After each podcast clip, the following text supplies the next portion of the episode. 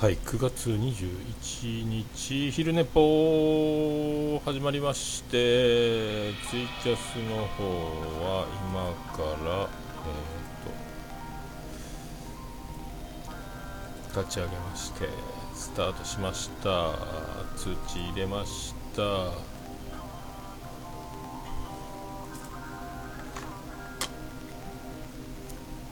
えということで無事に9月21日も勤労前、えー、ツイキャスジョニーということで始まっておりますけどあれですよ。まあ明日があのオルネポのねあの収録なんですけどえー、今日はあどうも待ってました。あすみませんね。あこんにちは西馬さん。あビスケさんどうも。恐縮です。でまああの今日えっ、ー、と昨日ですか録画してた今日ついに見ましたんでああ C さんどうもどうもです。ありがとうございますなんか。グダグダタイムズで。ありがとうございます。名前出してもらいまして。であのあれですよ。見たんですよさっき。見たんです。そうなんです。ラブラブライブ見まして。であの長男ブライアンには聞いてたんですけど知ってるかラブライブって？つったらああの友達剣道部のやつもラブライブはおるよみたいな話をやっぱ浸透してんだなっていうのでまあ見ましたけどまあまあ明日も話しますけどまあねあしんさんどうも恐縮です。ありがとうございます。であの昨日のやつを今日見て夜中見てあれですねあのなんかえーと、テイタンさんとか翔さんとかがあのいろいろなんかツイッターでやり取りしてる画像をなんか貼り付けて画像のなんかあの言い合いじゃないですけど大喜利じゃないです。僕としげち兄さんがよくやるようなやつを、えー、ラブライブの映像でやってるんですけどあれこの前昨日のやってた回をもう早速使ってるんですね。あれすごいスクリーンショットの、えー、数々で驚きましたけど。いやまあまあ明日も明日も言いますけど今日も言うとしたら、まあ、あの最初始まった途端あら翔さんだって思ったっていうですね、えー、それがあの第一印象やったんですけどね。まあなかなかびっくりですね。いいこと言うとりますねっていうね感じなんですけど、まあ、割と、えー、驚くところあびっくり、えー、あと感動感動するところ。あとあの男子が喜ぶところ。ちゃんとやっぱ男向けですか？女子のファンもやっぱいるんですかね？いやまあ面白いですね。あれなんかこれからどうなっていく？もう30分で途中からあの回しか見てない僕が続きをまた気になる。ついに、えー、初老アニメを見るって始まりましたよねああそっかそっか。ラブライバーを知らない友達がラブダイバーになって潜水士って言った言ってきたことが。ああ天野さんでも今日は早いというかもう大体このぐらいに始めないとあの間に合わないということがですね分かりました。まあスポコンアニメ。ね。なんかでもみんなの話を分からないながらに聞いてたんでなんかあこういうことかっていうのはだいぶ上がりましたね。えー、ショロネポです。わかりましたわかりました。はい。だからなんかえっ、ー、とミューズってのが最初で今がえっ、ー、と忘れた。なんかマイスペースみたいな名前のねチームで田舎の方でやってるんですよね。で前ののが東京の学校をあの立て直した。ねあのスクールウォーズみたいな。イソブーっていうね。川浜高校が109対0で相模一高に負けた時のあの屈辱みたいな、えー、そういうやつですかね。まあ、あの若干僕もなんか分からないながらにあの、えーえー、泣いちゃいましてね。まるで熱湯甲子園を見るような気持ちになりましたけど。あこれかい。ようでき通しあんか凝ってますね。大人たちのレベルの高い人たちがすごいあのもう集結して作ってるんだなっていう感じがしましたけどね、えー、でちょっとあのえーと、横浜アリーナのあの歌謡祭の岡村隆史、えー、オールナイトニッポン歌謡祭のチケットを取りに来ていいですよっていうあのメールが来てたんで、あのさっきセブンイレブンに行ってきて、まあ、チケット手にしたんですけど、あのまあ、チケットまあね、手にはしましたけど、これが果たしてあの実際僕が行くのかどうかという、えー、ところはまあ置いといてですねチケットの座席を見たらですね目ん玉飛び出まして、え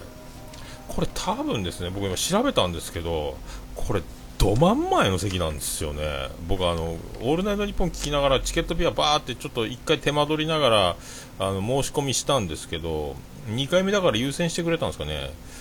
センターって書いてるんですよ。これがまた。で A2 ブロックって書いてあるんですよね。センター A2 ブロック189番という席なんですけどだからまあここに、えー、いるのが僕なんでもし当日いなければ誰かに僕はチケット譲っているということなんですけども、はい、断念して、えーねまあ、転売禁止って書いてますよ。営利目的の転売禁止って。でこれをですね、あのー、今調べててちょっとスクリーンショットで収めたんですけど今ツイキャスをご覧の皆さんにはどの辺りの席なのかっていう情報を僕はちょっと今見ましたんでえー、とですねえー、とこの辺りです。わかんないですね。ステージって書いてあるんですけどこの前の真ん中のブロックじゃないですかこれ多分。でもう1個なんかいろんなブログみたいなの探してると A2 ブロックってこのステージって書いてるところのこれちっちゃい字ですけど A2 ってこれ A2 なんですよ。一番前の一番前のね。これ。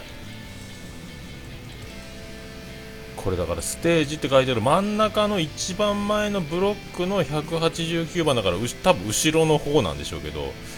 僕はあのなんですかスタンドのぐるっと前はあのめっちゃ後ろにいたんですよ。めっちゃ後ろに。であの映り込んだっていう思い出があるんですけど。いやあの昨日のブログにも確かね映り込んでる写真はあの上げてますけど。A2 ってなんかセンター A2 ブロックって書いてあるんですよ。意味が分かんなくてセンター？と思ったんですけど。でなんかで明確な座席がなんかあの横浜アリーナが楕円なもんでステージをどこに置くかで変わるっていうのがあるんですけど前のやり方だとさっきのやつなんですよね。あの楕円のあの縦長にしたような端っこがステージ真ん中じゃないパターン。だとこれど真ん前ですね。これは一生に一度のチャンスだというこの大義名分が、ね、できましたね。あそう C さんいいいい席っぽいんですよこれ。そうさんマンさんね。あのオールナイトニッポンのホームページに僕座席が映ってて僕が映り込んでたっていうのがえっ、ー、と今晩あ昨日の夜上げたブログにも映してますけどね。あとあのでだからポッドキャスト自体がオルネポ自体がいまだにこの「オールナイトニッポン歌謡祭横浜アリーナに行ってきました会」をタイトルにタイトルになかなか僕はあの話の内容って書かないんですけどこれは話の内容書いちゃったんで検索が引っかかるんでしょうね「えー、オールナイトニッポン歌謡祭」って書いてるんで結構そこがあの聞かれてるみたいな感じなんですけど実際は、えーと、いろんなポッドキャスターの皆さんと会って飲み会しましたって話がほぼメインで えー、すごいメンバーにたくさん会ってきたんですけどね。あのアマンさんはじめあの中近東ラジオやらグダグダゲームラジオえー、ね、ドヤ声ラジオ見えないラジオ。あとな誰がいました？あとねあのボンラジオ2星さんでしょ。あとトマト屋さんも来られたですね。あと秘密基地全員集合陣太さんもいたし。まあねあとガンダルフさん猫のしっぽガンダルフさんもいたでしょ、えー、まあ、盛りだくさんでね。あとカステルさんもいましたね、えー、あとメックさんもいたんですけど。まあそういうあのすごいあそうそう。あと大人の学校の赤なさんも来てたんですよね、えー、そんなのがメインで喋ってて岡村、えー、隆歌謡祭に行ったというのはほぼタイトルに過ぎないような感じ。まあね。でなんかあのガチャガチャとか「オールナイトニッポン」のリスナーにはたまらない、えー、言葉の入った何かストラップみたいなのがついたキーホルダーみたいなガチャガチャがもう買い占められてて全く僕らには回ってこないと。あとステージであのサイリウムみたいなのも売ってたんですけどあのそれもみんな買い占められてて僕らは光るものを手にしないまま、えーと、もう座席に座ってる人たちがほとんどであのまばらに光るという状態であと T シャツも全部あの買い占められて僕らには回ってこないっていうですね。で岡村さんもごめんなさいとあのリスナーの財布を見くびってましたと。こんなに売り切れるとは思ってませんでした。今度はいっぱい用意しますということで多分最初から並んでる人たちがかなり大量に買ってなんか転売してたみたいで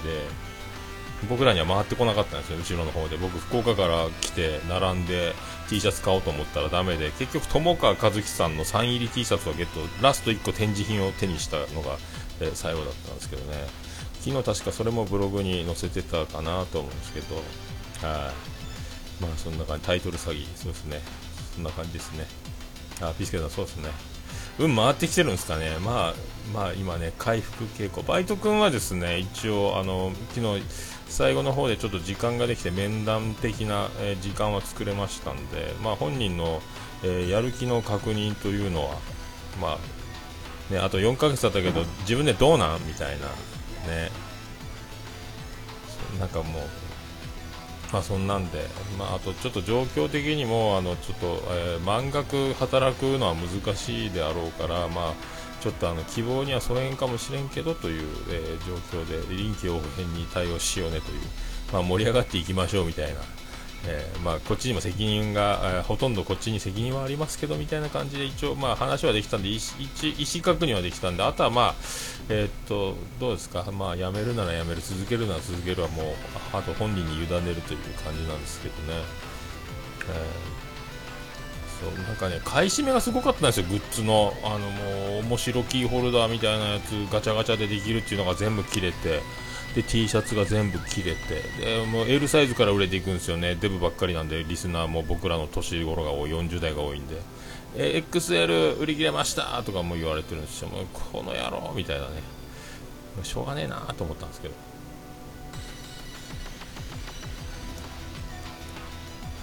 まあそんな感じやったですかね。まあいけるかな。まあ思い切っていくかなみたいなね。だから多分ね自分らの買う量以上に買い込んでるっていうのがなんかいっぱいなんかいっぱい買い占めてるやつがいたとは言ってたんで。でなんかでもヤフーオークションに出てるよみたいなのも見ましたけどやっぱちょっと売れてたんですかね。どうかわかんないですけどね。あんなあれでも自分が着れればいいじゃん。あとお土産で頼まれてる人もいたんかな。まあね。僕も結構そういうツアー T シャツみたいなのとか芸人さん福岡はブルーリバーって今東京進出してますけど、まあ、花丸大吉の次に、えー、力のある漫才師若手なんですけど福岡市民会館で1800人のホールを満員にした単独ライブ僕見に行ったんですけどその時も T シャツ買ったんですけどでそういう感じでやっぱ買いたいんですよねそういう時の T シャツね。これもうあえー、売り切れるぐらいしか用数ないんだって思いましたけどね、まあ、しゃあないっちゃしゃあないですよね。でその後また横浜アリーナから品川終わって戻って、えー、第1回アマン会開催ということで、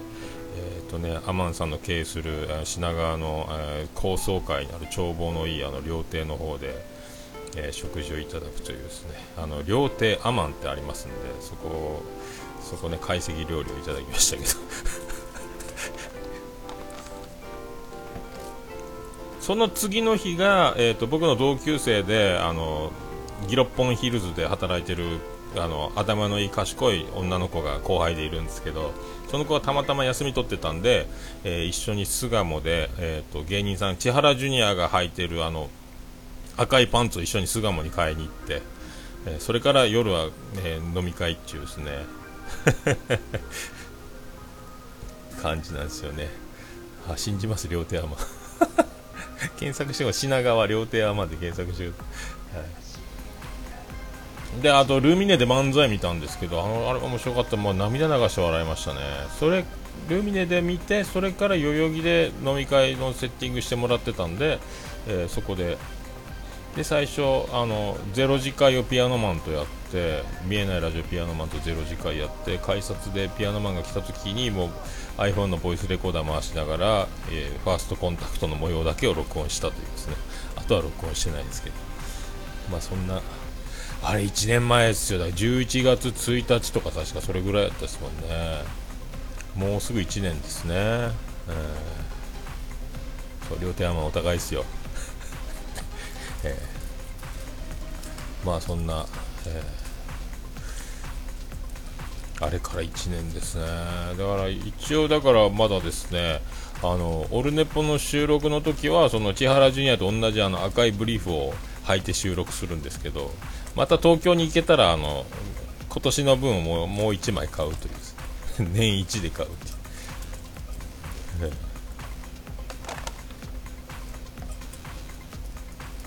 そっか。西馬場さんも東京行けば両手アマンでね、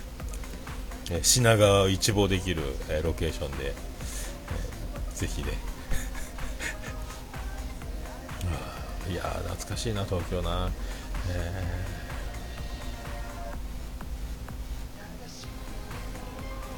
ー。だからまあそんなとこですか。えっ、ー、とまあまあ、ラブライブはすごかったという、まあ、これはみんなね、ちゃんと分かってたらもっとすごいんだろうなと思いましたけど、まあ、最初の、最初の5分ぐらいは、えー、全員翔さんがやってるんじゃないかって思うぐらいな、えー、感じだったんですけど、まあちょいちょい笑いも挟んでるちょっとコントみたいなのも入れてるしあれはだからもうたまんないでしょうね分かってると。分かんない僕も面白かったんで。ああいうでも途中から見たも入れるっていうのはすごいなと思います何が何だか主人公なのか、はい、役柄も名前もさっぱり分かんないままずっと見てましたけどね。それでもあっという間に終わりましたもんね。テンポが速い。そうなん翔さんもうあれ全部翔さんじゃないかなと思って、えー、あの歌歌ってる主題歌の最初のとことかもあこれこれかと思いましたね。曲も結構すごいクオリティというかなんか AKB とかが歌ってるレベル以上のものを感じますね。曲の出来の凄さに。それはね東京ドームがねいっぱいになりますよね。2日連続でね。あのミューズですか、えー、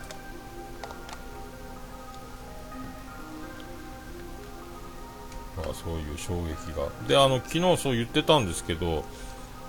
神社行ってねえやって思ってたら多分よう考えたら行ってましたね、はあ、だからえー、そうだいかんでいいんだと思いましたけど、はあ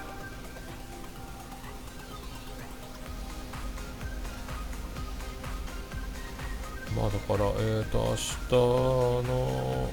明日は多分昼寝ぽはやらずにオルネポをやるんで、ネポネポ言ってますけど、そんな、えー、収録スケジュールで、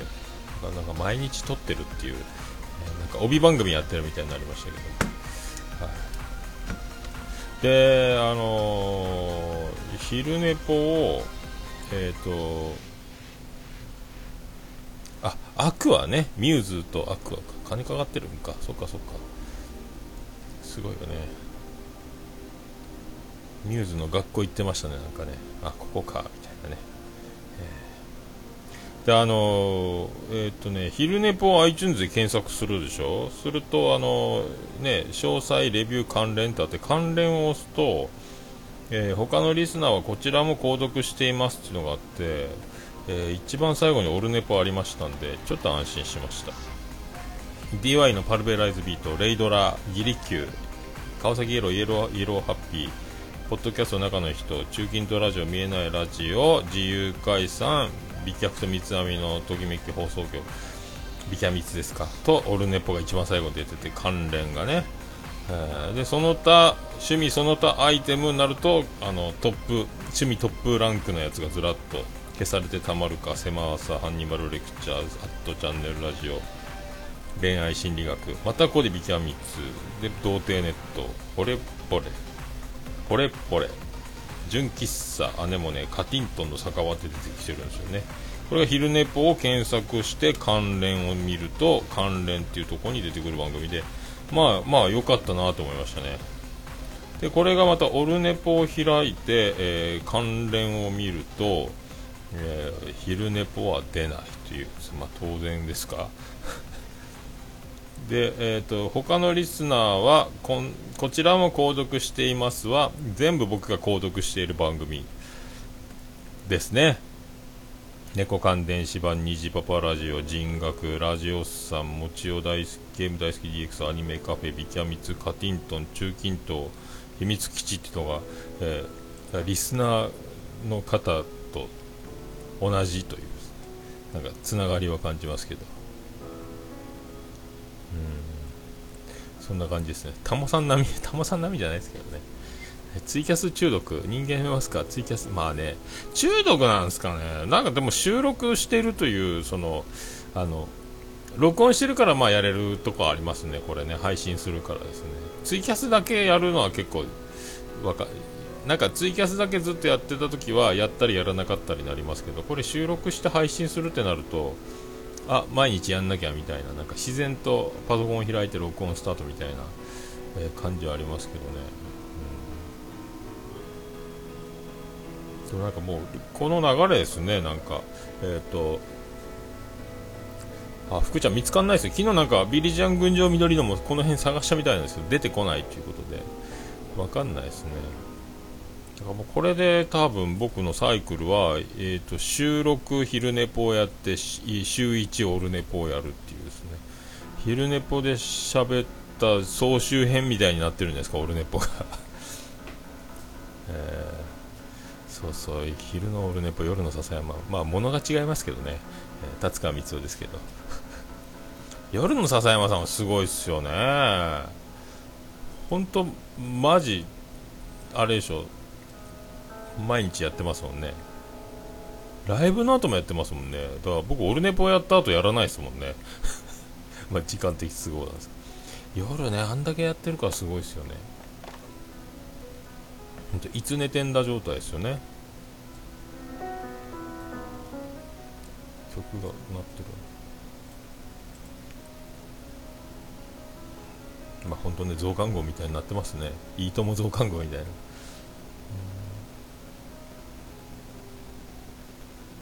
昨日ピスケさん特集だったんですか？ちらっと何秒か見たんですけど僕寝ましたもんね。昨日寝たというか昨日は何しよったんやろ？あ爆笑問題の、えー、爆笑問題カーボーイ聞きながら、えーと、昨日は芋焼酎を飲んでたんじゃないですかね僕ね。えー、飲んでしまえって感じで飲んでましたけどね、まあ、焼け酒じゃないですけどまあまあ飲んでまあまあ飲んでるつもりやけどやっぱ飲め量は飲めないんで23杯でやめたんですかね確かね。確かそんなやったと思いますけどね。うん。でも笹山さんのあのサービス精神の、えー、でしかないっすよねあれね。なんなサービス精神の何者でもないというか。僕みたいに「はい時間ですさよなら」って切らないですもんね。だからなんか話の流れとか盛り上がり加減とかこうの流れで流れを大事にだから終わりがけに誰かが入ってくるとじゃあもう1回切ってまたつなぎ直してみたいなのが続いてだ4時で切りますって言って5時過ぎてますもんね大体ね。あれはすごいなと思いますけどね。できんなあれは。あれはできないですよね。まあだからまあ際限なくやれる体力もあるんでしょうしね。僕はだからまあ長くなりすぎてもなんかあの僕は僕の場合はちょっと何かよくわからなくなるだけだと思うんで時間パッと決めてそれでも30分ですからね。30分でもまあ長い30分のポッドキャストってまあまあ長いですもんね。まあ言うてもオルネポが1時間半なんでこれ帯番組のなんすか1週間トータルの配信数じゃ僕相当な量やってることになるんですかね。30分が6日間とオルネポが1時間半なんで。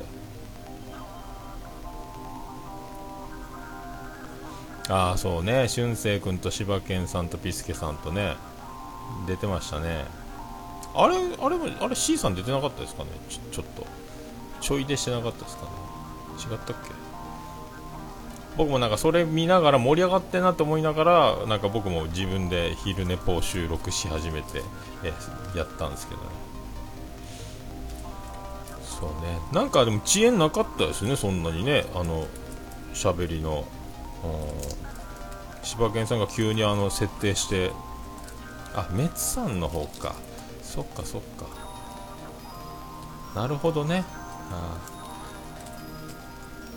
あれもああ入ろうかな入ろうかな入ろうかな。いや入っちゃまずいなと思ってあ昼寝ポトロと思ったんですよ僕もね。ちょっと一瞬クリックしそうになりましたけどね。まあ結果入らないでちゃんと柴犬さんの感じ柴犬劇場になってる感じが面白かったんでよかったですけど。あじゃあ藤本さんもすごいなみんなコラボしててってコメントは見たんですけど藤本さんやっぱ入ってきてなかったですね。入りゃよかったのになと思って。あれが藤本さんのいいとこですよね。そういうのをこうそういう模様を見見つつ途中で抜けてまた戻ってきてみたいな感じやったんですけどね。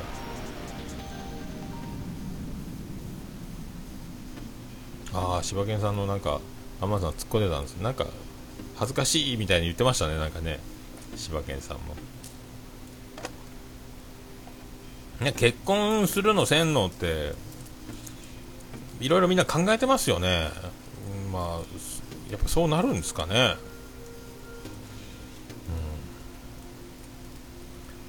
うん。結婚ってそんなにすごいんやって思いながら。えー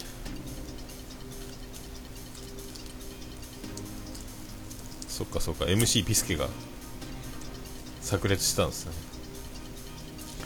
あんまね結婚した人にすればそんななんか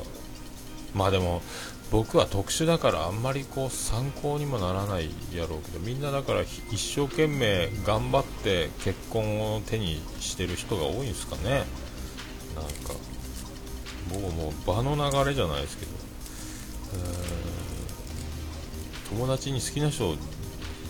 2回も取られる。まあ縁とか運命とかあるからですね。いいと思いますけどねなんか。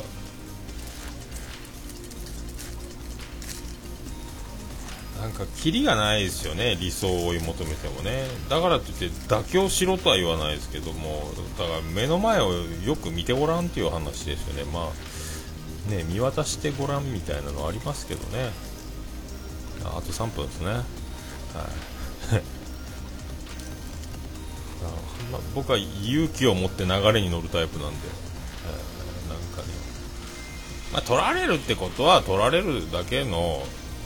取られるような人でしょう。きっとその女の子も。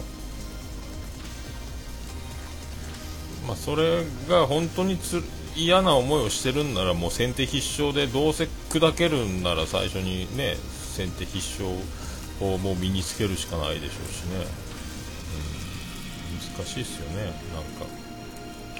まあ僕もね似たようなことはありますけどけとにかくあのもう101回目のプロポーズじゃないですけどもう粘るしかないっしょ本当あれが究極じゃないですかとにかく。ね女の人はなんか受け入れてくれる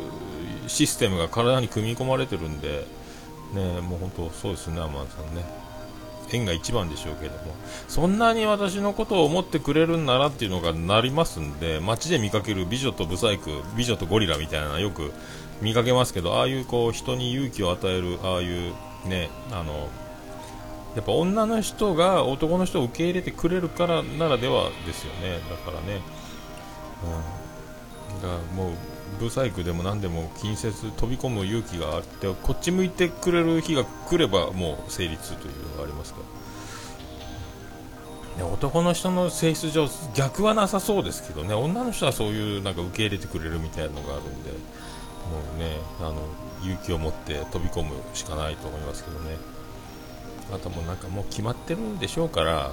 決まった人あなたなんですねっていうのをまで、え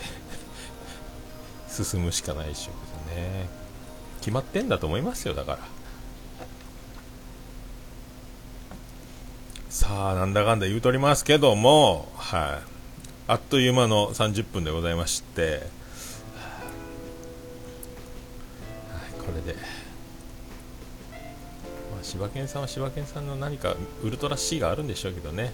はい、それでは柴犬さんの結婚を祈りつつ、えー、本日の昼寝ぽ終わっていきたいと思います。それでは皆さんごきげんよう。さようなら。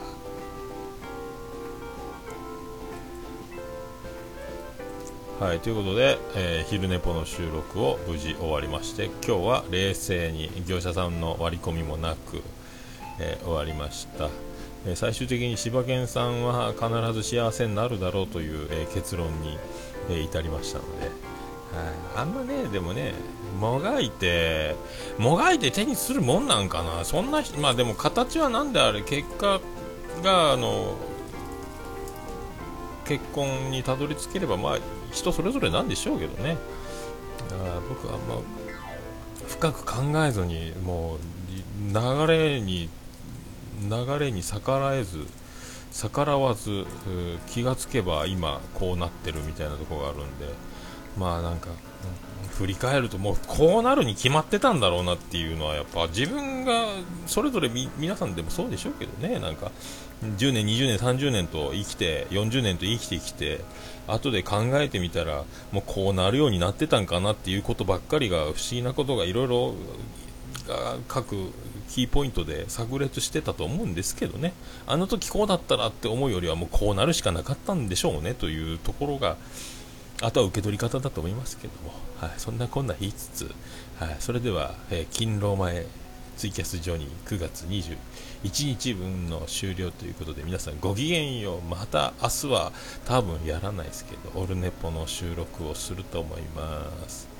ありがとうございました。